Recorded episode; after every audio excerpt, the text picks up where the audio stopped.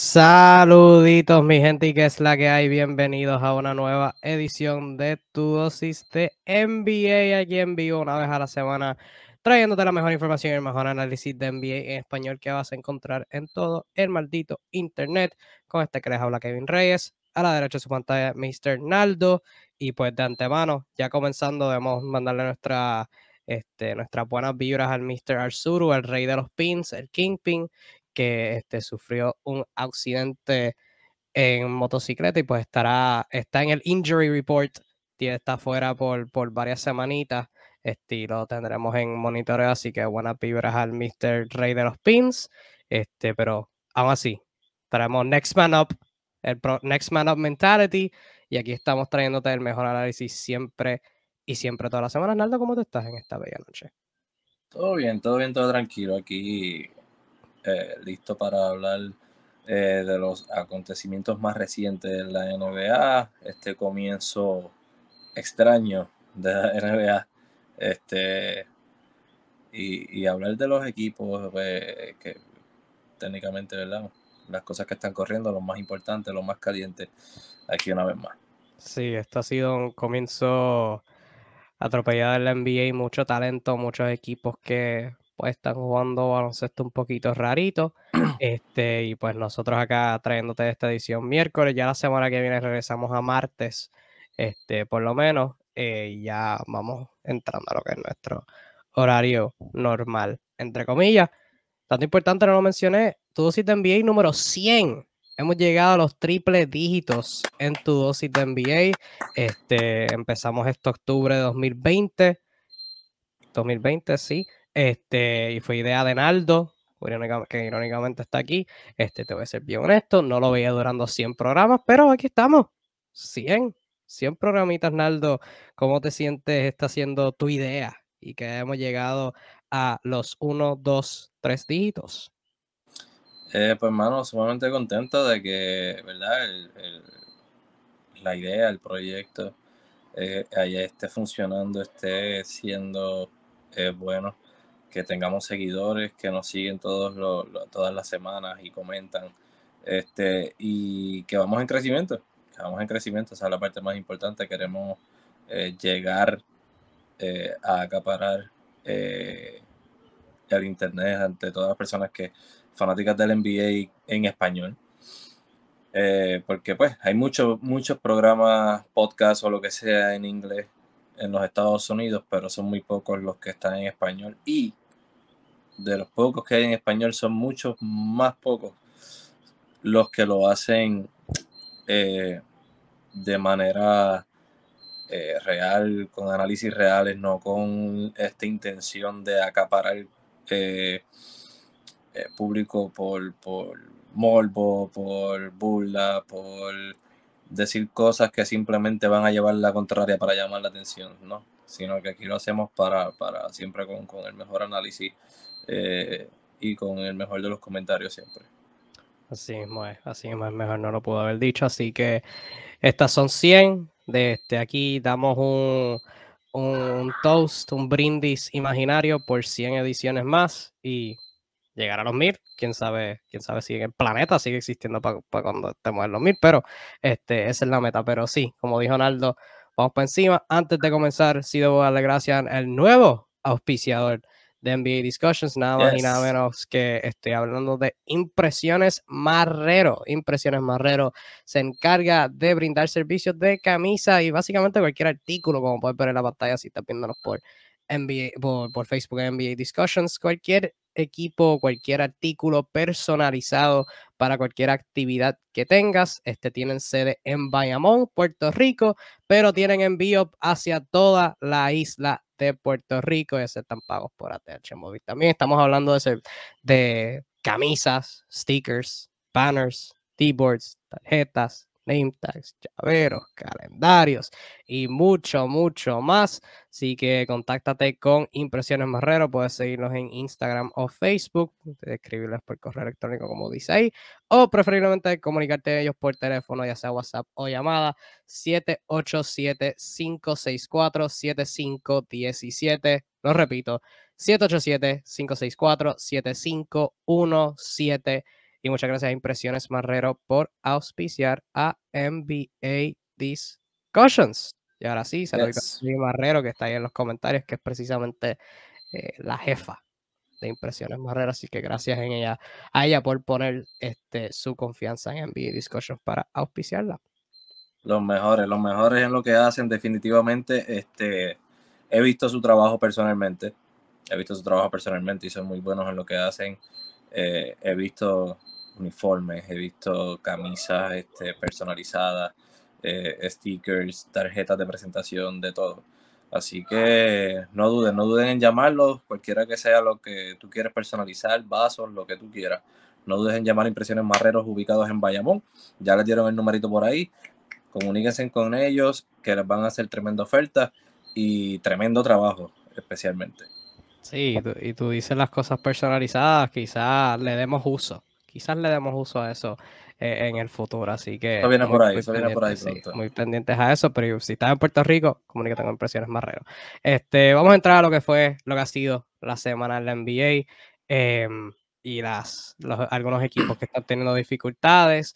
Eh, hablando de dificultades en la cancha, fuera de la cancha, en conferencias de prensa inclusive, eh, tenemos que comenzar con lo que es el, el caos de relaciones públicas que es los Brooklyn Nets, la bomba de tiempo que, está eh, lentamente explotando, el volcán que está lentamente incendiándose en Brooklyn, por fin, eh, la mente de muchos, por fin le dieron la despedida a Steve Nash, su dirigente eh, de tres temporadas con los Brooklyn Nets, que entró una vez entraron, esto una vez dejaron ir a Kenny Atkinson, entró con Kevin Durant y Kyrie Irving.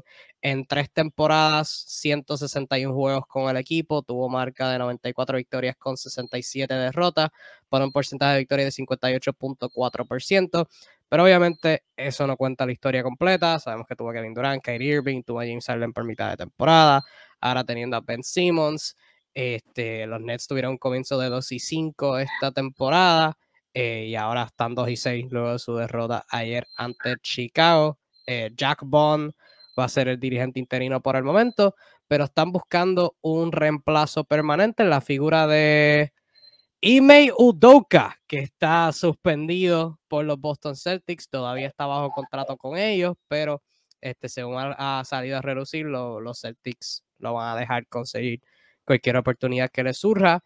Este, y se debe destacar que Udoka pues, fue asistente del staff de Nash en la temporada del 2020-2021 y estuvo con Mike D'Antoni y compañía.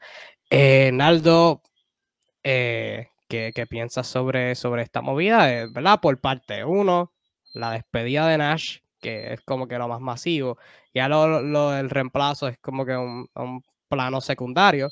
Pero si tienes alguna opinión este, sobre eso, pues también es bienvenida. Este, bueno, primeramente hablando de lo que es la despedida de Steve Nash, entiendo que, que eh, quizás, es como lo explico, entiendo que es merecida, entiendo que debía hacerse, debía hacerse. Yo creo que Steve Nash no creó un sistema en el equipo, no tuvo una voz eh, potente eh, que fuera capaz de manejar ese equipo.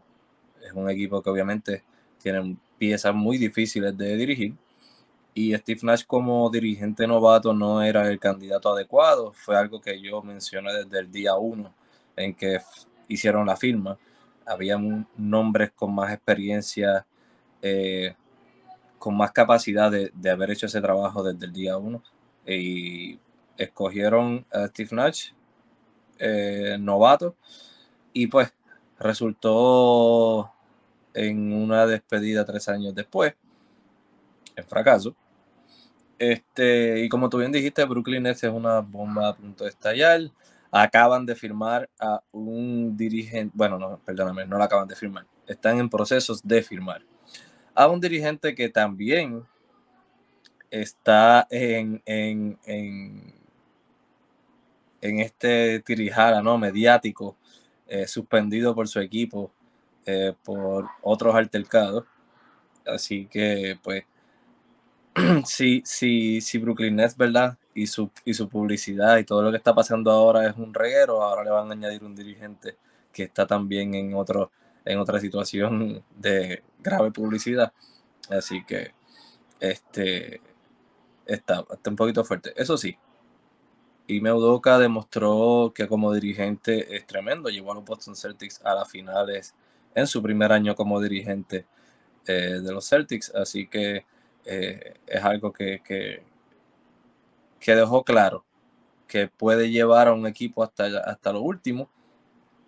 Pero, pero más allá de verdad, hay que ver porque en Brooklyn Nets eh, no es lo mismo que los Boston Celtics.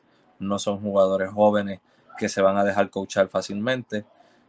Son jugadores que van a traerle muchos problemas a la mesa. Eh, tiene que encargarse, además de dirigirlos dentro de la cancha, tiene que encargarse de la prensa fuera de ella. Y es algo que no es muy, muy, muy fácil. Así que vamos a ver en qué para todo eso. Eh, pero, mano, eh, yo vino a escampa. Yo vino a escampa en Brooklyn. el caso de Kyrie Irving, ahora van a hacer un donativo eh, a, ante, a unas organizaciones antisemitas, ¿cómo se dice en español? Semíticas. Semitas, sí. Semitas. Antisemitas, este van a hacer unas donaciones y todo por el revolver en el que está Kyrie Irving causando nuevamente por sus comentarios. Este, así que vamos a ver en qué para todo eso, pero definitivamente yo vi una escampa en Brooklyn y eso no es bueno, nunca terminan un buen resultado en la temporada cuando un equipo tiene que estar más pendiente a lo que está pasando fuera de la cancha que lo que están haciendo dentro de ella. Y son, y si se dijera que son malas circunstancias, pero todos los problemas de Brooklyn son, son autocreados, o sea, son creados por ellos mismos. Esto no es nada de factores externos, esto es todo, las personas que están sufriendo el escándalo es por su misma culpa. O sea, son ellos mismos por ellos mismos. Sí, literalmente Kyrie Irving a través de los años cuando y por eso y esto va a una conversación más grande de que sí, Steve Nash tenía que ser despedido. Si estamos siendo honestos, Steve Nash nunca debió haber sido firmado como dirigente, este, pero ya que lo fue, eh, debió, eh, debió de haber sido despedido, sí, pero era Steve Nash el problema principal. Pues tengo dificultades viéndolo eso y yo, y yo siempre fui alguien que no, defendía a Steve Nash, pero sí como que le daba un poquito de, break porque aunque Nash en cancha no tenía buen, buen sistema de juego en ningún lado de la cancha, sí tengo que darse en el aspecto de que él, él como el 60-70% de su tiempo como dirigente era estar parado frente a los medios para afrontar una nueva crisis. O sea, ya sea Kyrie Irving cuando antes del COVID eh, se fue y se alejó del equipo. Y estuvo, qué sé yo, que si en cumpleaños de, la hermana, qué sé yo, o fue durante el COVID, este fue la temporada después de la pandemia, después que empezó la pandemia. Em, se fue y estuvo fuera por un montón de tiempo. Eso causó que el equipo cambiara por James Harden y pues tuvo que afrontar todo ese Big Three, navegar toda esa situación. Obviamente la temporada después tienes a Kyrie Irving que no quiere vacunarse y pues tienes a Steve Nash que tiene que afrontar a eso. Este, tienes lesión de Kevin Durant, tienes traba con James Harden, cambian por Ben Simmons. Ahora, oh, ¿cuándo, es que Ben va a jugar, Steve? ¿Cuándo es que Ben va a jugar? Y tiene que todo el tiempo estar afrontándose a eso. Y obviamente esta temporada, este, que si la agresividad de Ben, que si dónde va a jugar a Ben, que si los comentarios de Kyrie Irving ahora con esta situación de, de la promoción de la película que tuvo. Eh, y eso es sin contar el hecho que, ¿verdad? Kevin Durant eh, está, se puede considerar que estaría envuelto en todo esto porque fue alguien que aceptó estar en este equipo. Este, el verano eh, fue alguien que, ¿verdad? Se debería asumir que dijo que, que lo quería hacer con Kyrie Irving. Eh, y entonces, pues ahora, si este equipo sigue jugando mal, porque al momento están 2 y 6, uno de los peores equipos en toda la NBA, y claro, son 8 juegos, todavía es demasiado temprano, lo sabemos, pero eh, o sea, acaban de tener un cambio de mando con estas piezas que simplemente pues no están encajando como se esperaba. Eh, y entonces, pues, o sea, si Kevin Durant al mitad de temporada dice, no, no me gusta esto, pues hay que, hay que desplomar todo esto. Y entonces yo...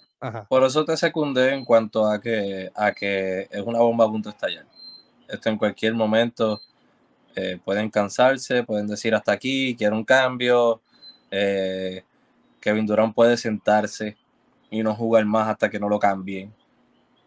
Brooklyn puede eh, poner pies y plantarse y decir no te vamos a cambiar y vas a tener que hacer lo que nosotros digamos porque tienes, tenemos años de contrato aquí para aguantarte. Así que esto se puede convertir en, algo mucho más grande de lo que es hasta ahora, que ya de por sí está grande. Este. Eh, eh, y no, no, eh, respondiendo a tu pregunta, Steve Nash fue el, era la causa más grande de todo esto. No. Esa es la respuesta rápida. La realidad es que el causante principal de todo esto es Kyrie Irving.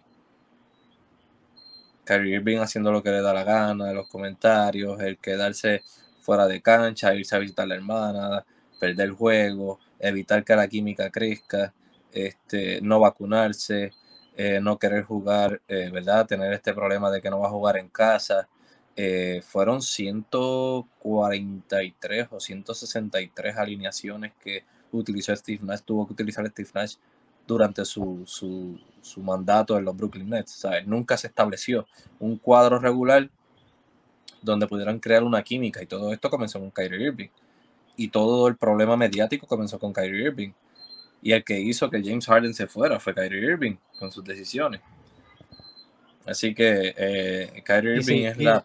Y si nos vamos más grandes, la razón por la que Kyrie Irving está ahí fue porque Kevin Durant. Porque Kevin Durant firmó en Brooklyn con la razón, con la con, con la cláusula de que me traigo a Kyrie Irving y me traigo a DeAndre Jordan también.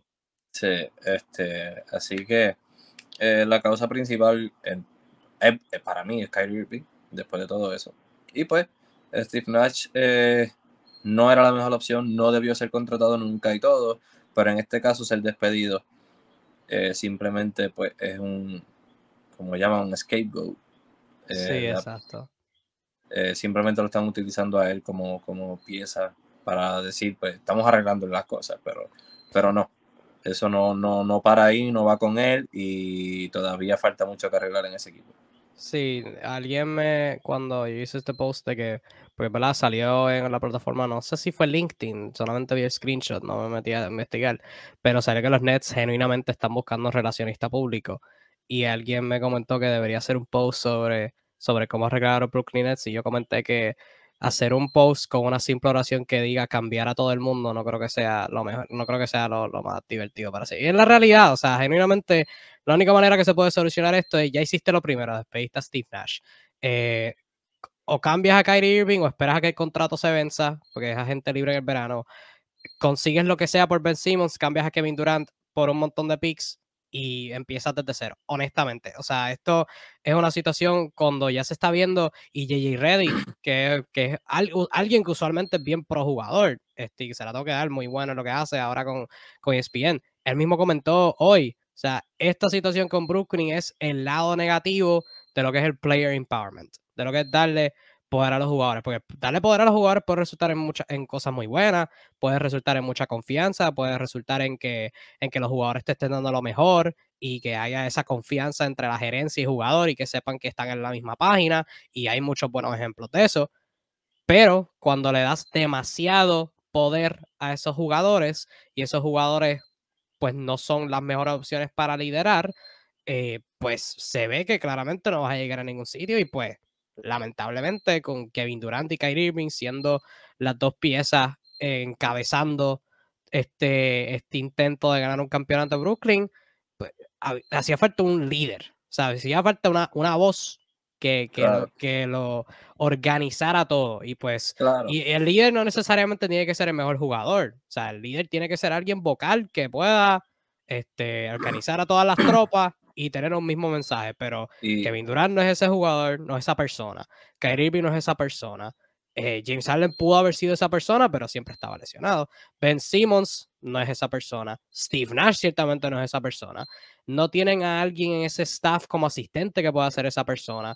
Sean Marks no es esa persona. O sea, les faltó esa voz que organizara todo y pues se, desplomó todo. Claro.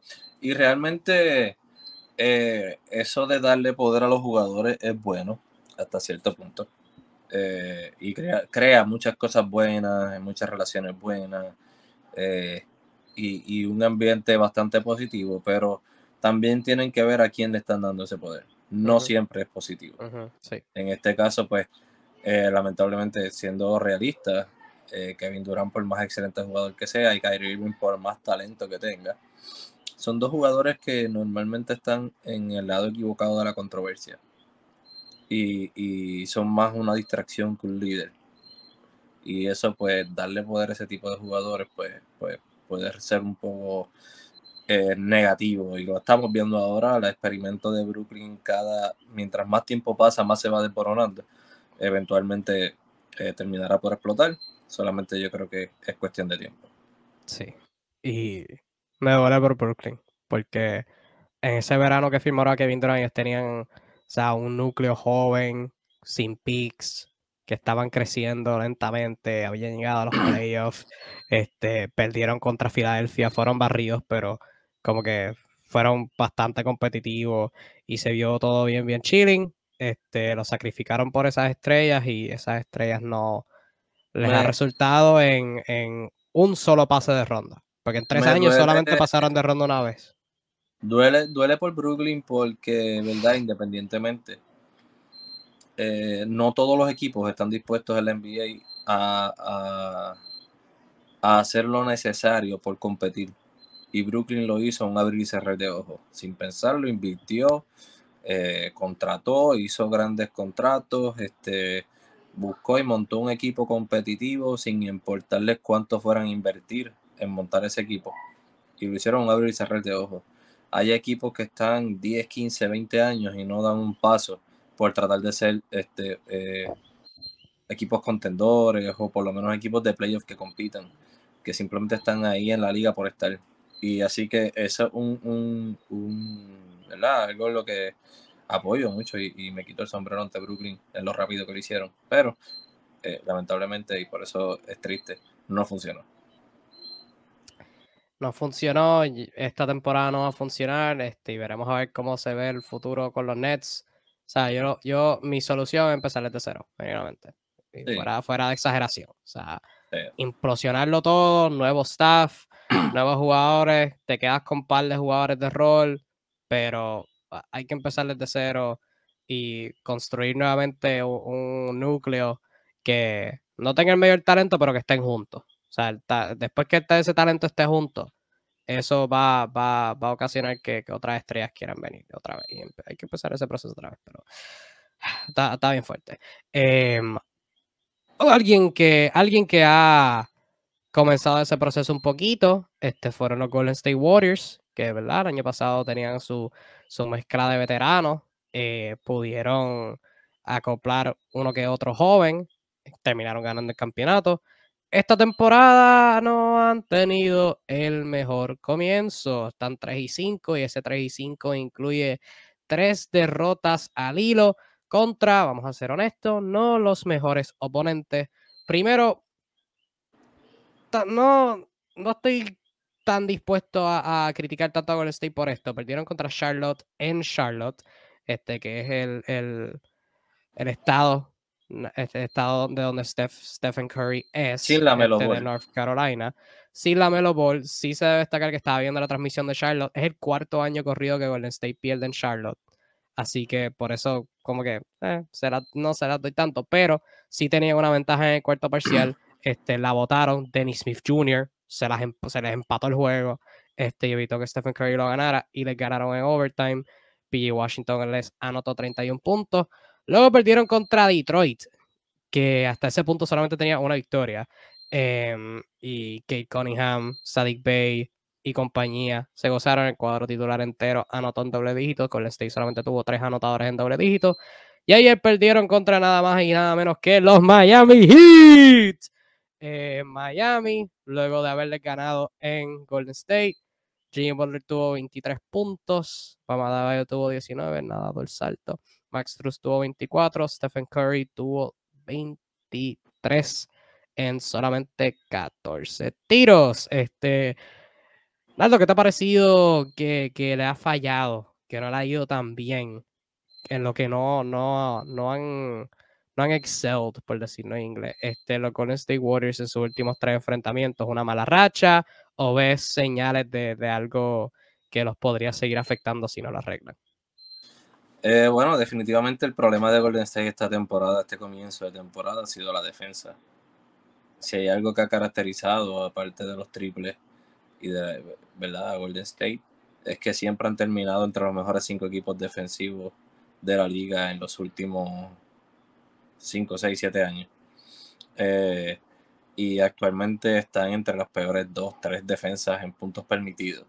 Eh, la cantidad de puntos que están permitiendo es absurda. Mm, están permitiendo 121 puntos por juego, 29 en la liga. No sé si, si, no sé si, si realmente qué es lo que está pasando. No sé qué fue lo que dañó tanto eh, tan drásticamente la defensa de Golden State, porque su núcleo principal sigue estando. Eh, los jugadores que más minutos juegan son los de siempre. Eh, así que, ¿verdad? No, no podemos decir que son los jugadores nuevos, porque los jugadores nuevos juegan 10 minutos, 12 minutos, el resto son los mismos de siempre. Así que eh, no se puede culpar a los jugadores nuevos de eso. Este, definitivamente tienen que hacer algo en volver a encajar, ¿verdad? En ese sistema defensivo, en, en, cuadrar como eh, defender en equipo, en conjunto, como ellos saben hacerlo. Esa parte les está faltando demasiado. Eh, cualquier jugador, cualquier equipo, todos están anotando demasiado fácil contra ellos.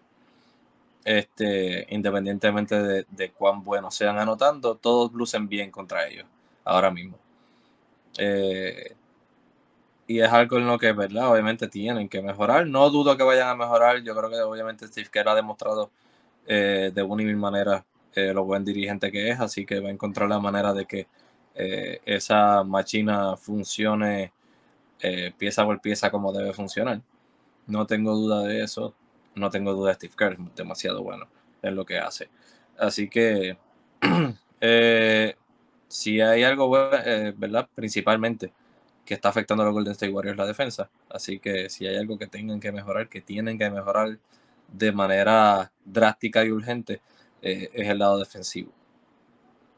Yo por lo menos no he podido detalladamente ver los últimos tres juegos de Golden State, no podría decir tácticamente que ha notado que les ha fallado, pero bien por encima, pero más adelante pues, en las próximas semanas podría tener una perspectiva más eh, detallada sobre eso. Lo que sí puedo decir es que de lo que he visto las primeras semanas, eh, eh, Stephen Curry está haciendo demasiado. Y eso es bueno. Stephen Curry, ¿verdad? 34 años y todavía está jugando fenomenal. Está, liderando el equipo en rebote. Ajá, 7 por juego, también 6 asistencias, está promediando 30 puntos, nadie está promediando, nadie aparte de él está promediando por encima de 18. Ayer, em, ayer hizo el triple doble número 10 de su carrera perdió como quiera.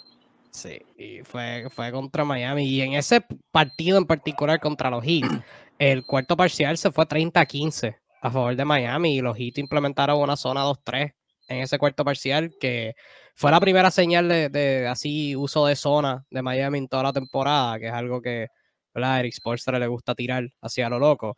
Este, o no a lo loco, pero hay, hay, un método a la locura. Pero este, Golden State simplemente no pudo averiguar esa zona y, ¿verdad? Golden State es un equipo bien profesional este, por los últimos años, pues eso sí fue como que medio rarito. Pero por lo menos en la defensa, o sea, están como que bien lentos en ese departamento. Una de sus nuevas adiciones, Dante DiVincenzo, solamente ha jugado tres juegos, así que creo que eso es alguien que obviamente no va a resolver todos sus problemas, pero evidentemente pues es alguien, o sea, lo prefiero a él por encima de Ty Jerome. O sea, este, lo prefiero a él más jugando más minutos que tú, Moses Moody. Cuando tú, firmas, cuando tú firmas a Dante DiVincenzo, dejándonos llevar por el historial que tiene en la liga, tú debes saber que no lo firmaste para jugar 82 juegos. Ah, no, claro, pero sí, ciertamente tenerlo a él pues ayuda, es, lo que quiero decir.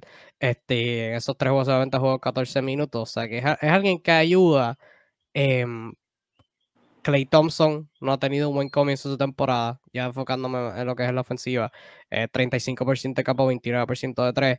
Eh, es un tirador y simplemente no está anotando tiros. Pero eso, pues, ¿verdad? Esperamos que se enderece, aunque la temporada pasada volvió y, no estuvo como que así súper asertivo, especialmente en los playoffs. Así que eso, si, se, si llegamos a enero y todavía están los porcentajes medio bajitos, pues yo creo que que nos tenemos que preocupar un poquito porque, ok, ya va un año y todavía sigue más o menos igual, este, pero por el momento pues es algo que debemos monitorear. Eh, ¿Qué te ha parecido James Wiseman esta temporada? ¿Ha jugado todos los juegos? ¿Lo tienen bien limitado? A veces se ve lo súper positivo y lo atlético que es, pero a veces se ve que solamente tiene 21 años. Este, ¿qué, qué te ha parecido Wiseman? Que es alguien que, que, lo... Mucha gente lo veía como que iba a terminar la temporada siendo el mejor centro de ellos. Este, a través, en los primeros ocho juegos, ¿qué, qué te ha parecido? mucha gente lo veía como que puede ser el centro de ellos, y el mejor centro de ellos, y la realidad es que lo puede ser.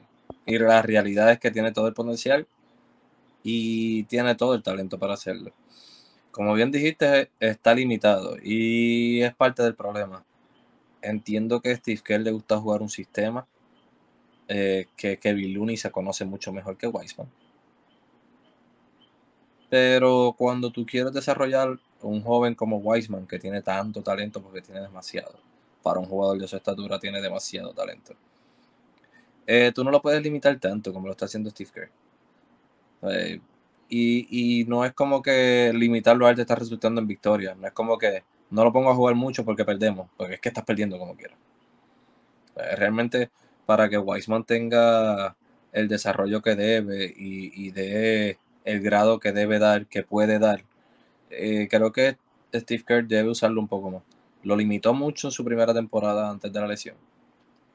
Y lo está limitando todavía.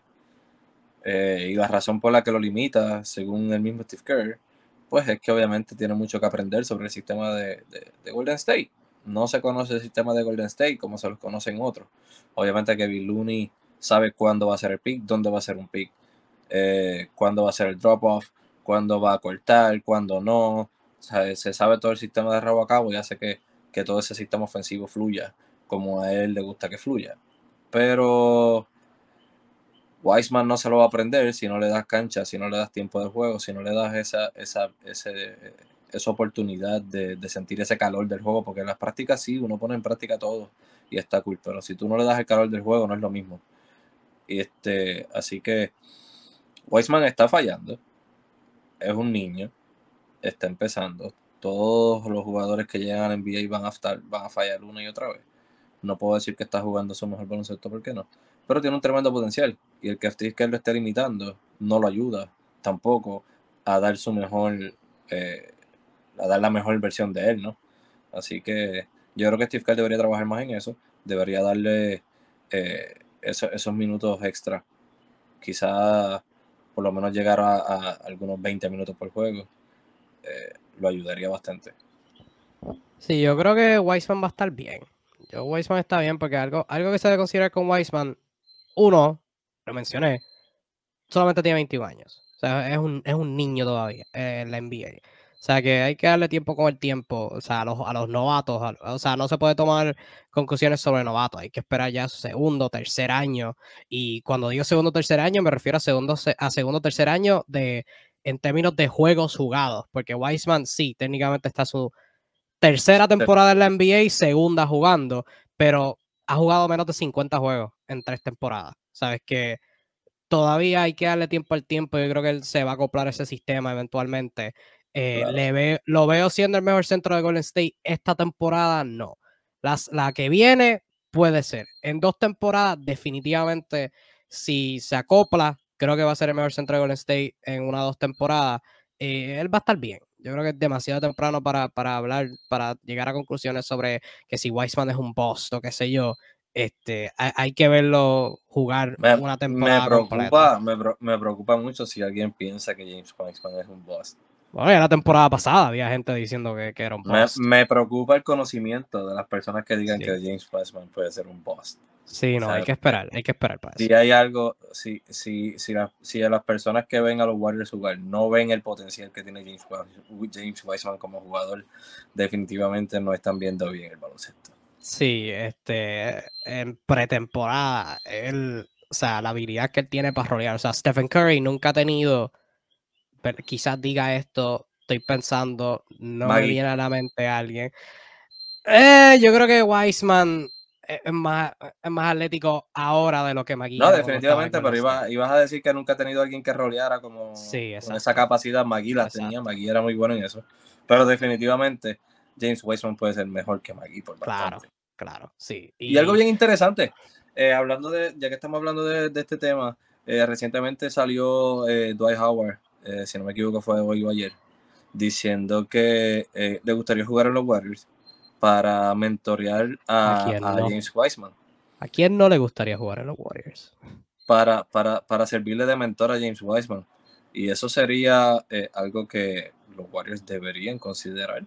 Eh, Dwight Howard es un jugador que todavía puede producirte del banco eh, muy bien. Y mentorear un, ¿verdad? Un 8 veces, 8 veces, 9 veces, 8 veces All-Star, 3 veces defensor del año. Yo creo que tiene resumen muy bueno para, demasiado bueno para, para poder mentorear a ese joven eh, y, y, y llevarlo al potencial que estamos hablando que tiene. Yo con la única cláusula que haría, que yo siendo Golden State, con la única cláusula que yo haría eso es si ya está establecido que Dwight Howard no va a ser parte de la rotación regular. Porque yo no quiero a Dwight Howard jugando por encima de James Wiseman. O sea, tú, tú lo mentoreas en práctica, pero tú, tú no vas a estar jugando por encima de él. E, esa, esa sería mi única mi único detalle. Porque eso va a depender de cuál es la meta. Eso va a depender de cuál es la meta de Golden State, cuál es la visión que tienen. Si la, si la visión es que deberían tenerla por lo menos por ahora, comenzar a ganar el juego, Dwight Howard debe ir por encima de Weisman, en lo que Weisman se desarrolla. Pero si no, si no esa es la meta, si la meta es desarrollar a Weisman para pensar en el futuro, porque saben que el futuro de Golden State está acabándose, o sea, el presente de Golden State se está acabando, y hay que pensar en el futuro, pues en ese caso le daría los minutos a Weisman para que se desarrolle su potencial. Yo no, ahí, ahí yo difiero. Ahí yo difiero, pero bueno, la situación de igual es una. Igual, ah. igual es tremenda idea. Existen las lesiones, que Luni se lesiona eh, bastante frecuente durante la temporada. Así que James Wiseman también eh, ha tenido sus lesiones. Así que pudieran firmarlo sin tener la intención de rotar, de tenerlo en la rotación y eventualmente, a menos que haya lesiones. Sí, este, hablando de jugadores veteranos que, han aceptado nuevos roles, tenemos que hablar de, de Russell Westbrook, aceptar un rol este, como sexto hombre y no solamente aceptarlo, pero jugar bien en él, de tal manera que los Lakers aleluya, gloria a Cristo, ganaron un juego. Ganaron un juego en la temporada 2022-2023. No se van a ir sin ganar un juego. No se van con récord de 0 y 82. Así mismo es, le ganaron a los Nuggets este, el pasado 30, eso fue domingo, este, por 11 puntitos. Russell Westbrook ha jugado los últimos dos juegos como sexto hombre, estuvo lesionado contra Denver en Denver, este, y luego ya el pasado viernes regresó Vino desde la banca. Los dos juegos que ha jugado desde la banca ha jugado minutos de regular, 32 y 31 respectivamente. Pero en ambos ha metido 18, ha tenido 8 rebotes. Eh, contra Denver tuvo 8 asistencias, contra Minnesota tuvo 3, un robo y un tapón contra Minnesota, lanzando relativamente bien de campo, 41% entre ambos juegos, 37% de 3 y pues liderando esa segunda unidad. Y en ese juego contra Denver, los Nuggets jugaron con su cuadro normal, con su cuadro titular normal, este, y los Lakers este, jugaron con los suyos y sacaron la victoria por 11 puntitos. Eh, ¿Qué te ha parecido los Lakers de manera general recientemente? Eh, obviamente hemos hablado de ellos, creo que en todos los programas hasta este punto, y pues la falta de tiro de afuera es evidente. Eso es básicamente lo que, lo que los está aguantando. Pero aparte de eso, ¿qué, te ha parecido los Lakers y qué te ha parecido Westbrook en este nuevo rol? Y para empezar, eso fue lo que básicamente le dio la victoria. Número uno, Russell Westbrook aceptar un rol del banco eh, súper beneficioso para todas las partes, incluyéndolo a él. Y segundo, eh, metieron 13 triples en ese juego. Así que ambas cosas le salieron ese día. Eh, terminaron en una victoria. Este, me parece súper que Russell Westbrook haga lo que tenga que hacer por, buscar ganar porque su equipo eh, gane juego. Este, personalmente soy de los que piensa que Russell Westbrook puede tener mucho éxito con los Lakers. Si los Lakers pudieran jugar mejor, si Russell Westbrook tuviera el rol de point guard en el equipo y LeBron James fuera un jugador de, ¿verdad? Jugara más sin la bola y le dejara más ese rol de point guard a Russell Westbrook. ¿Por qué razón? LeBron James tira mejor que Russell Westbrook, LeBron James juega mejor en el poste que Russell Westbrook, LeBron James sabe y ha, hecho anteriormente el jugar sin la bola. Russell Westbrook no sabe jugar sin la bola, pero crea muy bien para él con la bola en las manos y crea muy bien para otros. Yo creo que con un rol de Russell Westbrook eh, como point y LeBron sin la bola pudieran ser mucho más exitosos como equipo, tuvieran, ¿verdad? Eh, relativamente, eh, pudieran ganar más juegos. Pero hablando de lo que pasó, la victoria sobre Denver, como dije, 13 triples, 18, 8 y 8 de Russell Westbrook desde la banca. Eh, un juego muy productivo de Russell Westbrook. Lo jugó alegre, se vio alegre, se vio una actitud súper diferente a los juegos anteriores. Obviamente, cuando tú no estás metiendo la bola como jugador, tú te frustras. Es una frustración increíble y Russell Westbrook ha estado fallando canastos hasta debajo del aro. Así que eh, eso es súper frustrante. En este juego entraron, entraron hasta los triples, tiró creo que 50% de 3. Eh, así que los triples, los canastos estaban entrando y el juego fue súper alegre. Eh, y ha estado algo de lo que nadie, bueno, no se ha hablado mucho, quizá, es de el papel que ha hecho defensivamente Russell Westbrook. No ha colaborado en el lado ofensivo los juegos que ha tenido malo, donde no ha metido mucho, donde ha tirado eh, por cientos horribles. Pero, pero ha, sido, ha sido la energía en el lado defensivo ha sido esa energía en el lado defensivo de los Lakers y, eso es mucho decir porque los números de Russell Westbrook en años anteriores reflejaban que él era eh, un vago en la defensa. Y, ver a Russell Westbrook entonces donde dicen no estoy colaborando en un lado, déjame bregar en el otro. Y, ser ese, ese, ese espíritu positivo en el lado defensivo del equipo. Eh, es algo de lo que se ha hablado muy poco porque eh, creo que la gente está concentrada en echarle la culpa eh, y está concentrada en las cosas malas que hace y no se están concentrando, no están viendo las cosas buenas que está haciendo. Y, defendió. Sí, ¿no? Y eso ha sido, eso ha sido algo de lo que deberían hablar un poco más. Este, y el hecho de que este es su rol, eso no es algo que todo el mundo haría. Venir del banco después de ser un MVP en la liga. Eso tampoco es algo que muchos harían. Casi nadie lo haría. Este, muchos prefieren retirarse. Allen Iverson. Entonces. Carmelo tuvo varios años que no lo quería hacer. Y hasta que lo hizo, y, eso le dio varios años más en la liga. Actualmente pienso que debería estar firmado. Y no le está, pero pues. Sí, y Westbrook, su primer juego desde la banca desde su temporada de novato del 2007-2008. O sea, que estamos hablando de más de 15 años, 14 años desde no haber jugado juegos de la banca. Este, y lo aceptó. Primero, cuando lo trajeron de la banca en la pretemporada, se lesionó a los tres minutos, dijo que eso lo afectó, no sabía qué hacer, bla, bla, bla. Este, luego la victoria contra Denver, dijo que el venir de la banca era beneficiario para todo el mundo, así que parece que algo pasó entre medio, que vio la luz. Este, hablaste de la defensa, colectivamente los Lakers han sido uno de los mejores equipos defensivos en la liga. Este, están octavos en puntos permitidos, terceros en defensive rating. O sea que la ofensiva es lo que los ha, los ha mantenido atrás, porque literalmente la defensa ha sido elite. Claro, y, no este, era, y, no es una, y no es una ciencia que nadie veía venir. Todo el mundo veía venir que el equipo está estructurado mal para ser buenos en ofensiva, porque no hay tiradores. En la NBA de hoy hacen falta los tiradores. Este, y, obviamente tener a, Russell Westbrook como, como un jugador, un shooting guard, cuando no tira, en, lugar de coger la posición de, de point guard, pues tampoco ayuda mucho. Así que era algo que veíamos venir. Pero eh, de que se pueden hacer los ajustes, de que, ¿verdad? Y para eso, ahí es cuando los coaches se prueban, de que se pueden hacer los ajustes para que el equipo funcione ofensivamente, sí se pueden hacer. Definitivo, este saludito a Ángel Enrique Piñada que nos comenta desde Venezuela, así que saludito Ángel, Dios te bendiga a ti también. Este, y muchas gracias por tu sintonía. Em, este, sí, particularmente Russell Westbrook, hubo un juego, el juego que, que jugaron contra los Clippers, que él se fue de 10-0 y mucha gente estaba diciendo, ah, Westbrook no sirve, no está metiendo coco, que sí jugó horrible y yo, Westbrook en defensa tuvo una muy buena jugada contra Paul George, contra Kawhi, contra John Wall.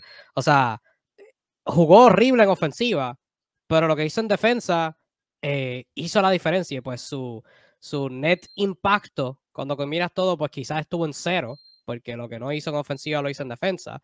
Pero, o sea, no, no, jugó un juego horrible y no ha tenido temporada horrible. Y lo más que me gustó de ese juego contra Denver eh, fue ver a la fanaticada aplaudiéndolo. O sea, Westbrook, un montón de gente se pierde el aspecto humano de esto. Westbrook es de Los Ángeles. O sea, él está ahí, jugó en Le hace, le hace falta. Sí, jugó en UCLA, en, la esta Universidad eh, de División 1 en California. Y pues un punto que lo estaban abuchando y pues eso no me puedo imaginar yo aquí estar en mi, en mi ciudad, en mi ciudad natal y que me abuchen, o sea, eso debe ser horrible y que eso haya ido, se haya completado el ciclo y que lo hayan aplaudido, pues eso es muy bueno y espero que sea un, un punto de, giro para, para Westbrook, este, para los Lakers, que pues esperemos a ver, y que se, que, se silencien los rumores, porque aunque los rumores no se han silenciado, porque no sé si pudiste ver, eh, Myers Turner estuvo en el podcast de, de Adrian Wojnarowski, eh, y Miles Turner, siendo todavía miembro de los Pacers, o sea, el día después jugó con Indiana, eh, dijo que, que si fuera los Lakers, él pensaría cambiar por él. Y es como que, mira, brother, ¿qué tú haces? O sea, ¿qué, tú haces? ¿Hay que multar a Walsh por tampering o, qué? Este, eso fue como que medio, medio rarito. Y yo sí soy indiana, hay que. Digo, tampoco es como que, ¿sabes? Mirándolo desde el punto de vista de Miles Turner, tampoco es como que secreto que tu equipo ha estado buscando cambiarte desde hace mucho tiempo y muy constantemente. claro, eso también es cierto. Tú, tú querer irte del equipo para el que juegas porque sabes, tienes, o sea, estás consciente de que no te quieren. me parece bastante normal. Yo también me quisiera ir de un lugar donde no me quieren. Este, pero, ¿verdad? Obviamente hizo las expresiones públicas y esa es la parte que es como que, ¿qué hiciste? Este, entiendo que te quieras ir, pero tampoco es que lo expreses públicamente así como que tan, y básicamente, y, básicamente eh, o sea, él le preguntaron y no fue como el que dijo, mira, yo estoy dispuesto a moverme para donde sea que me quieran. No, él fue directo a que, mira, los Lakers sí, háganlo, mírenme, estoy aquí, quiero ir para allá, quiero ir con ustedes. Claro, ¿quién no, ¿quién no querría jugar con LeBron? Muchacho. Que imagínate, él, él, ¿quién no querría tener a Anthony Davis en la misma pintura? Muchacho, es que, que, es listo, es que es listo, hay que dársela, hay que dársela. Este, hablando de alguien que no es listo, eh, hablemos brevemente de la situación de, de, Josh, el primo mío, Josh Primo en San Antonio. De manera sorpresiva, fue dejado ir el viernes por los Spurs.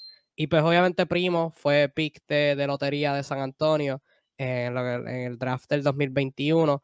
Eh, fue un pick sorpresivo. O sea, lo dejaron ir de manera sorpresiva, fue un pick sorpresivo, porque entró a la liga solamente teniendo 18 años, todavía con un montón de desarrollo. Ha jugado más o menos, pero o sea, todavía tiene 19 años, tenía un montón de, espacio para crecer. Lo dejaron ir y pues obviamente eh, nadie hizo expresiones públicas al momento, así que se veía venir que no era que no debía ser algo bueno, uno no deja ir a un jugador. No era una situación, no era una, situación muy, muy, muy normal, algo estaba pasando. Sí, y en efecto, al día después, según Salega, este Primo estuvo por ahí eh, sacando su genital a, lo loco. Este, y una ex empleada de los, de, los Spurs hizo esa alegación. Y pues no sé qué han descubierto, pero eh, esa fue la razón. Este primo tuvo unas expresiones públicas antes de que saliera eso, que eso, este, esa información, que parecen bien cómicas porque es como que algo está pasando, porque las alegaciones son esas. Primo en sus expresiones dice, eh, y cito, traduciéndolo al español. Yo sé que todos ustedes están sorprendidos por el anuncio de hoy, de hoy siendo el día que lo dejaron ir. He estado buscando ayuda para bregar con trauma previo que sufrí y ahora tomaré este tiempo para concentrarme en el tratamiento de mi salud mental más de fondo o más a fondo. Y espero ser capaz de discutir estos problemas, estos problemas en el futuro para poder ayudar, a otros que hayan sufrido de manera similar. Aprecio privacidad en este momento. Y cierro cita. Em, algo como que no encaja porque como que las alegaciones y problemas mentales. Espero en el futuro poder decir que soy un. no sé. Es como que, pues, tiene 19 años, pero al mismo tiempo, este, yo a los 19 años no estaba haciendo eso. Así que, eh, no, no sé. Es como una situación bien tricky. Espero en el futuro poder decirles a todos ustedes que, pues, me, encanta enseñar el Tino Winu. Me encanta enseñar el BBC por ahí a lo loco. Pero nada, eh, eso, eso es eso. En verdad que pase lo que tenga que pasar. Si, si hizo algo malo, pues dito pa. Eh, eh, de verdad, de verdad, es tremendo, mano. Una persona que, o sea, un jugador le quitó el puesto a otra persona que pudieron haber drafteado. Lo draftean a él. Una organización como San Antonio, que está en, en procesos de reconstrucción, que está para darle oportunidad a sus jugadores jóvenes, que le iba a dar mucha oportunidad a él. Y, él, la y él la desaprovechó de esa manera. Él la desaprovechó de esa manera y, alguien y algo que quizás alguien pudo haber tenido eh, y haberle sacado provecho, pero le tocó a él y la desaprovechó. Y pues primo ahora es agente libre, pero obviamente, pues, o sea, cualquiera lo puede firmar, pero hay equipos que pues todavía están monitoreando la situación a ver si pasa algo. Obviamente alguien no se va a tomar el riesgo de firmarlo y que resulte que lo vayan a suspender o algo, ¿verdad? Es una situación que está en desarrollo, pero pues es de saber decir porque si obviamente... Es que él va a jugar porque si realmente quiere atenderse eso. Exacto, también. Problemas psicológicos, no creo que ahí esté en disposición de jugar ahora mismo. Exacto, punto importante también. Este San Antonio en la cancha rápidamente, antes de cerrar. Anthony comienza 5 y 2 y pues obviamente temporada la temporada hay equipos que tienen buenos comienzos y luego se caen. Washington el año pasado. Eh, pero 5 y 2 es un comienzo prometedor, especialmente con un equipo que, ¿verdad? Sabemos que esto no es un caso de que un equipo nos está cogiendo de bobo. O sea, sabemos que, sabemos que San Antonio, y ok, sí también, este, pero sabemos que San Antonio va a decaer, este, pero me gusta que, están compitiendo y según eh, San salido reportaje, Greg Popovich se está divirtiendo y eso es algo que yo no esperaba. O sea, sí. Yo me pregunto, eh, obviamente este programa ha corrido un montón de tiempo y yo siempre he sido alguien que decía, Pop se retira el año que viene. Eh, ok, no se retiró, Pop se retira el año que viene. Y Pop, definitivamente no va a dirigir esta temporada para no esperar el récord. Pero genuinamente, aún con lo viejo que es y con el éxito que han tenido, eh, lo encuentro fascinante que, que, esté gozando esta etapa desarrollando a estos jóvenes. Que, el mejor, que el mejor que el mejor dirigente en la historia de la NBA esté disfrutando dirigir a un equipo de jóvenes en reconstrucción. Eso no es algo que más nadie con el ranking de Greg Popovich haría. Nadie más en el Mount Rushmore de los coaches estaría dispuesto a dirigir a un equipo de reconstrucción. Greg Popovich lo está haciendo y no solamente lo está haciendo, obviamente sabemos que Greg Popovich todo el mundo lo escucha cuando él habla. Así que los tiene un récord de 5 y 2 y los tiene líderes en asistencias en la liga. Ellos no son el equipo más talentoso del mundo, pero saben jugar en equipo. Él se ha encargado de enseñarles que jugando en equipo se pueden ganar partidos y tienen más de 30 asistencias por partido, están promediando y tienen un récord de 5 y 2. Y eh, son una de las mejores 8 o 10 ofensivas en la liga lo cual es mucho decir para el talento que ellos tienen a diferencia de otros. Sí, y tú tuviste una oportunidad de verlos de cerca contra Fidel, ¿verdad? No por echar leña al fuego, pero este sí, sí tuviste, tuviste oportunidad de estar eso, así que ver de cerca lo, que, lo que están haciendo.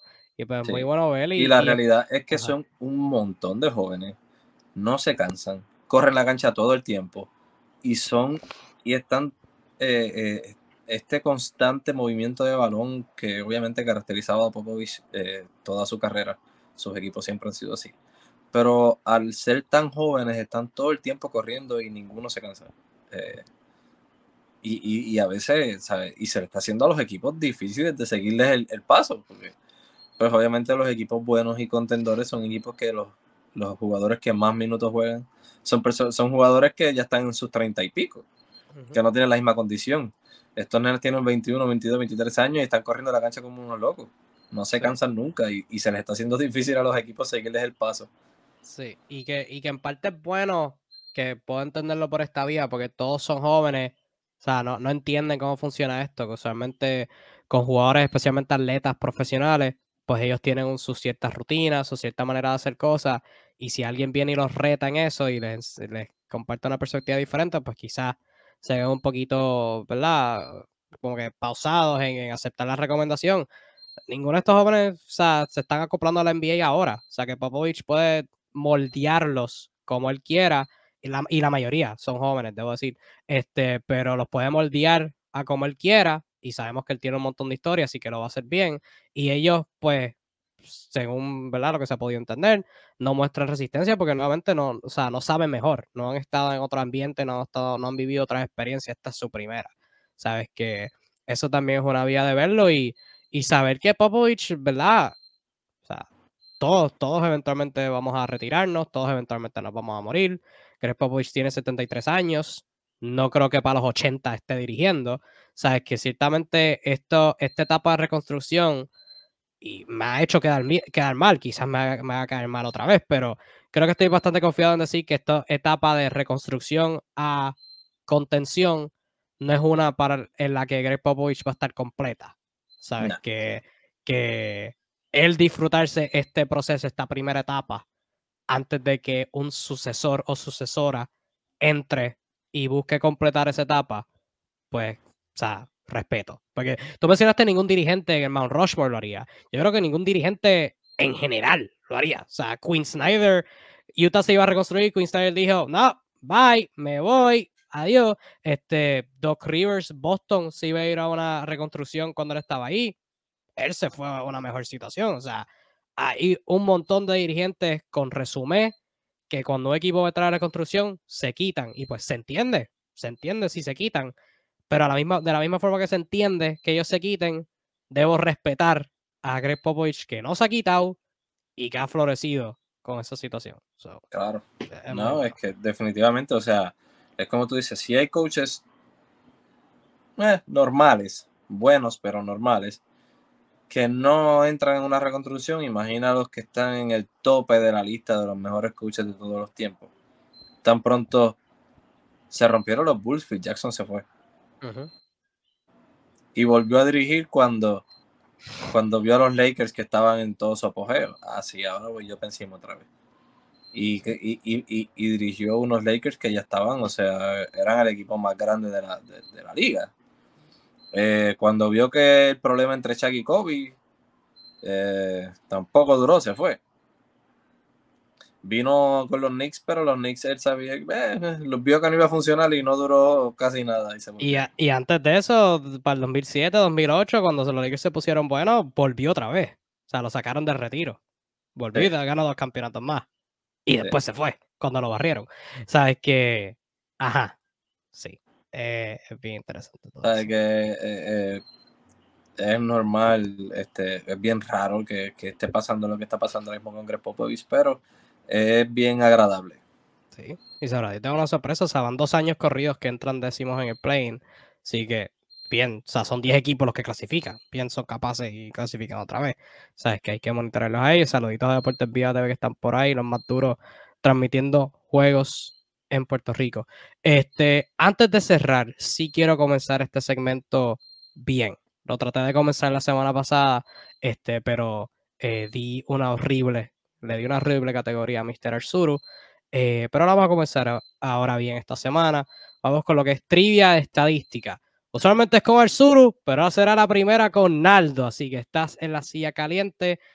Traemos trivia estadística, el segmento donde yo busco una estadística aleatoria, se la presento a la persona que esté presente y esa persona debe presentar los mejores 5, los mejores 10 este, de esa categoría. Y por la semana pasada intenté hacerlo con, mejores cuadros de la temporada, pero evidentemente era bien horrible tener al pobre Arzuru descifrar este, jugadores por cada contestación, así que esa fue mala mía.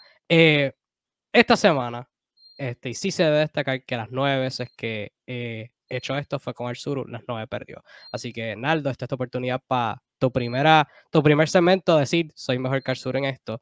Así que este, tu categoría para hoy es por la misma línea de cuadros y lo vi bastante chévere considerando la noticia este, de la cual empezamos hablando el programa. Tu categoría no es esta temporada. Tu categoría es de la temporada pasada, porque para esta temporada todavía no hay suficiente data para esta categoría. Tu categoría es equipos que más usaron cuadros iniciales la temporada pasada, 2021-2022. Los 10 equipos que más usaron cuadros iniciales la temporada pasada. Este, hay 1, 2, 3, 4, 5, 3 equipos empate por sexto lugar, 9, 10. Y de los 10, 9 pasaron de 30 cuadros iniciales distintos. Distintos. distintos cuadros iniciales usados. Ya te di un la, así que ya deberías tener una contestación así gratis. definitivamente ese es uno, los Brooklyn Nets. Evidentemente los Brooklyn Nets están número uno en esa categoría. Usaron 43 cuadros regulares la temporada pasada y la temporada regular tiene 82 juegos. Así que este 43 juegos, no voy a hacer la matemática, pero cada como dos o tres juegos están usando un nuevo cuadro inicial básicamente. Eh, y esto no cuenta por la contestación, pero por pura curiosidad, quiero ver el más que usaron. El más que usaron jugó 11 juegos y fue este. Wow, qué cuadro. El cuadro que más usaron jugó 11 juegos, se fue 9 y 2. Y fue el cuadro de Bruce Brown, Kevin Durant, Blake Griffin, James Harden y Joe Harris. Y se fueron 9 y 2. Y se fueron 9 y 2 con ese cuadro. Así que Blake Griffin equivalía al éxito, básicamente. Lo que es lo que yo entiendo de, de eso. Ok, so ahí tienes tu contestación gratis. Este, tienes 5 vidas para descifrar estos 10 equipos. Descifra los 10. Ganaste, te llevas este, Gloria. Eh, vamos a ver. Los 10. ¿Los 10? Sí. 10 equipos que más cuadros iniciales utilizaron. Brooklyn Nets, 1. Eh, es, tricky, es tricky, porque tienes que empezar equipos tuvieron lesiones, equipos basura. Sí. Eh, yo entiendo que el año pasado Lakers debe estar entre esos 10. En efecto, los Lakers estuvieron número 2. Solamente usaron dos cuadros iniciales menos que los Brooklyn Nets. Tuvieron 41. 41 Llevo de los dos y hasta en gol de los estoy Los dos top. los dos top, este, básicamente. Uno, dos. Me parece que. Mm, me parece que los Wizards deben estar por ahí. Lamento informarte que has perdido una vida. Los Wizards fueron uno de los equipos que menos usaron cuadros iniciales. Están empate por 25. Usaron 20. Usaron 20 cuadros iniciales distintos la temporada pasada. Ok. Has perdido una vida. Por cierto, este, lo puedes decir de todo, por curiosidad, tú puedes seguir pensando. Este, pero el cuadro inicial que más los Lakers usaron fue uno de LeBron, Stanley Johnson, Malik Monk, Austin Reeves y Russell Westbrook. Jugó siete juegos y se fueron 2 y 5. Yikes. Mm. Muy fuerte. Eh, tengo a Brooklyn, tengo a Lakers. Tengo a. Mm, Portland. Portland número 5 en la lista. Usaron 34 cuadros regulares distintos. Un equipo que al final, pues, ¿verdad? Entregaron la temporada y jugaron un par de jugadores de G-League. Eh, y pues se pusieron bien. se pusieron creativos. y aparte de que Damian Lillard no estuvo. Exacto. El cuadro regular que más usaron jugó 17 juegos. Fue antes de, eh, tirarle la bomba atómica al equipo. Fue Robert Covington, Damian Lillard, CJ McCollum, Yusuf Nurkic y Norman Powell. Y por esa misma línea de creatividad y un poco de lesiones, eh, puedo sospechar que debe estar OKC por ahí. OKC usó un cuadro inicial más que Portland. Tuvieron 35 cuadros iniciales distintos. Y pues, ¿verdad? Equipo basura. OKC al final entregó la temporada y pues ya tú sabes. Así que llevo 4. Sí. Llevas 1, 2, 4 y 5. 1, 2, 4 y 5. Hmm. Ok, sí, el cuadro que más tuvieron ju- jugando, jugó 16 juegos, Darius Paisley, Darius Paisley, Luwen Stort, Josh Giddy, Shai Gilgeous Alexander, Jeremiah Robinson Earl. Y aprovechando esa, esa hincapié para hablar de notas random, este, no sabía hasta que me puse a ver un juego de OKC que Darius Paisley se cambió el número de 7 a 55 y se ve bien malo con el 55, debo decir. No me lo esperaba. Este.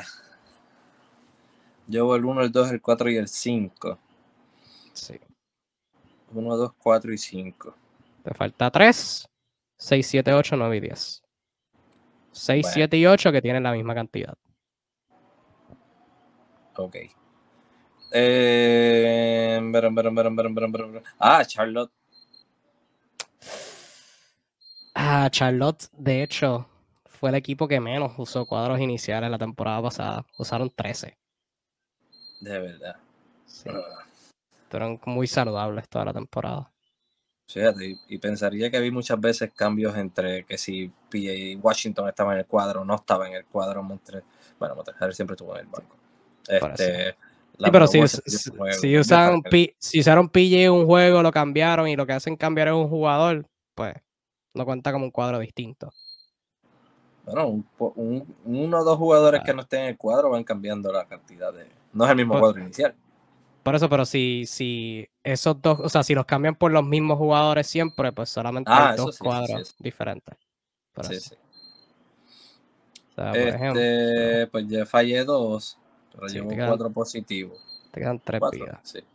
Por ejemplo, exacto, con Charlotte tuvieron dos cuadros que jugaron al menos 25 juegos. Uno jugó 30, fue Lamelo, Mika, este, Mikal, Miles Bridges, Gordon Hayward, Mason Plum y Terry Rozier. Y el otro que jugó 25 fue, en vez de Mason Plum, en vez, espérate, en vez de Gordon Hayward, PJ Washington. Ese fue Ok. el cambio ahí. Eh, Te quedan tres piditas. Mm, Te podría dar las, si los quieres. no, no, no, no, no. Muy bien. No, no, no, no, no.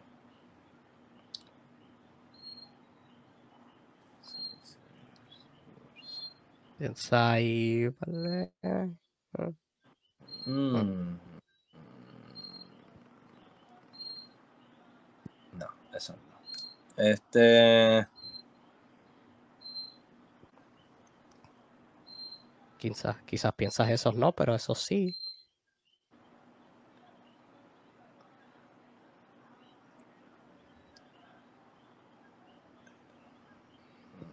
no, para este. Turururu, turururu. Tienes el para rellenar el vacío, es lo que piensas, porque los que están escuchando podcast, esto debe ser horrible. Eh, Brooklyn y los Lakers son los únicos que pasan. Brooklyn y Lakers fueron los únicos que pasar de 40. Esos son 1 y 2. Eh, ok, sí, y Portland tuvieron 35 y 34. Hay un equipo en Mano, tercer lugar que este- tuvo dos. Voy a mencionar los que tengo así como que eh, puede ser que sí, puede ser que no. Ah, por supuesto. Eh, debo tres vidas, ojo. Debo mencionar los Clippers. Los Clippers estuvieron cerca, están empate en 13. Tuvieron 26 cuadros iniciales. el, décimo- de los 10 los Clippers. Wow. el, el equipo número 10 tuvo tres cuadros iniciales más que los Clippers. Ya, Los Clippers tuvieron 26. eh, Tres ok, cuadros más. ok, ok, ok. En ese caso, Tienes dos vidas. en ese caso, Turururu, tu, tu, tu. eh, bueno, entre cambios y lesiones puede ser que también esté por ahí eh, los Pacers. Los Pacers están número 13 en la lista, con 37 cuadros iniciales distintos y en efecto, por las razones que tú acabas de describir, lesiones y cambios. El cuadro inicial que más usaron hubo nueve juegos. Fue Malcolm Brogdon, Chris Duarte, y Caris Levert, Domantas Sabonis y Myers Turner. Imagínate tú, Marco Brogdon estaba en el cuadro que más jugó. Sí. cuatro Eh. de esos cinco jugadores ya no están, bueno, tres de los cinco y el, el cuarto está a la idea. Y el cuarto anda por ahí diciendo en los podcasts que, no, que, que ya se quiere ir. Sí, exacto. So, ya tienes el top 5 de los equipos que más usaron. Te faltan los últimos 5. Y te quedan dos vidas. Mm. Oye, ya dije los más importantes, ya creo que... Este, déjame ver. Eh, eh, no, esta gente estuvo bastante saludable. No. Nuevamente abro la puerta de los las. Uh, Ujú. pudiera ser que Dallas. Pudiera ser, pero no lo es. Ya, Dallas está empate con 21. Tuvieron 22 cuadros iniciales distintos. sí. Te queda una vida. So, los, equipos que, los equipos que te faltan, Los tengo que mencionar en hilo. Sin fallar. básicamente. Pero los equipos que te faltan, hay tres empates en sexto lugar. Los tres tuvieron 31 cuadros iniciales distintos. Eh, uno, otro tuvo 30 y otro tuvo 29. Ok. Piensa equipos que les dio este equipos que le dio au, equipos que Este. situaciones complicadas. Sitúate en la temporada pasada. ¿Qué estaba pasando alrededor de la liga? Problemas de Eh, COVID todavía. Problemas con lesiones, cambios. Equipos que estaban quizás descansando a jugadores.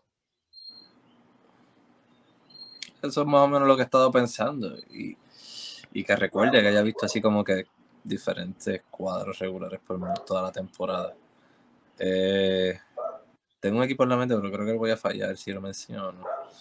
Así que. Mm. Este. Interesante.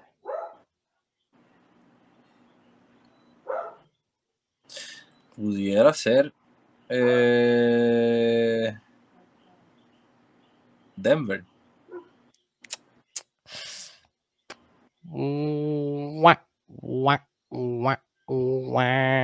Denver está pues. 27 en la lista con 19 cuadros iniciales. Mencioné, los, diferentes mencioné los mejores, los primeros en la lista y Sí. los últimos en la lista. No me finí por.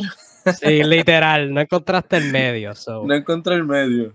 sí, Iba a mencionar bueno, los Knicks, pero sí, los Knicks tampoco están en el top 10. Los Knicks ¿verdad que no? Iba a fallar como quiera. empate en 25 con 20 Sí, cuadros Knicks. iniciales. Iba a mencionar los Knicks, pero por obviamente eh, diferentes tipos de lesiones y cosas, pero no, no. Sabía que iba a ningún- fallar si los mencionaba, de igual manera. Y no pensaste en ningún otro equipo. Te iba a decirte las contestaciones. Pensé en New Orleans y, Sacra- y Sacramento. Sacramento era uno. New Orleans no era otro. New Orleans no era otro. No, New Orleans está empate por 18, Sacramento era uno. Sacramento era uno de los que estaba empate en sexto lugar. Son los equipos que te faltaron. Los equipos que acertaste. Como dijiste, acertaste el top 5. Eh, no hay punto de bonificación por eso, pero eh, gana- ganar o perder. Pero sacaste los 5, así que victoria moral. Eh, los Nets con 43, Lakers con 41, Pacers con 37, Thunder con 35, Portland con 34. Los últimos 5. Empate en sexto lugar. Mencionaste uno, ahora Sacramento con 31. Milwaukee fue otro que tuvo 31. Tuvieron a Brook López fuera. Cambios entre Grayson Allen, Wesley Matthews. Chris Milton creo que Sí. estuvo fuera. Me pasaron por la cabeza al principio y como que después no me volvieron a pasar por la cabeza. Sí. Y pues el otro, Naldo. Los 76ers. O sea, no, no tuvieron a Ben, cambiaron por Harden a mitad, tuvieron problemas de COVID. Sí, pero Ben nunca estuvo. Sí, ok, aceptable. Equipo número 9, los campeones Golden State Warriors usaron 30 cuadros iniciales distintos. Y el equipo 10 con 29 cuadros distintos. Cuando hablaba de problemas de COVID me está, y lesiones, estaban particularmente eh, señalando al equipo décimo, que tuvo 29 cuadros iniciales distintos, los Toritos de Chicago. Todo el tiempo estuvieron en mi cabeza, pero dije, mano, eh, obviamente Alonso estuvo fuera y adentro, Zach Lavin siempre entró y salió. Pero fuera de eso, como que, bueno, y Patrick Williams, pero Patrick Williams se perdió básicamente todo el año. Este, así que dije como que, pues, aparte de Zach Lavin entrar y salir y Alonso pues perderse la mayoría de la temporada, estuvieron bastante igual. So, como que los descarté. Bueno, pues ya nadie ha ganado mis trivias. Estoy invencible en estas trivias. Récord total de 0 y 10 en trivias. Al sur se fue 0 y 9 la temporada pasada. Y la semana que viene volvemos con estadísticas como tal, o sea, números de esta temporada. Simplemente como, ¿verdad? Steve Nash lo despidieron y hablamos, y tú hiciste referencia a los cuadros que usó en, su tiempo en Brooklyn, pues lo vi este, eh, como en timing hacer esto. Pero ya con eso cerramos esta edición de Todo NBA. Como anticipé, la semana que viene estoy disponible martes, así que volvemos a nuestro horario normal.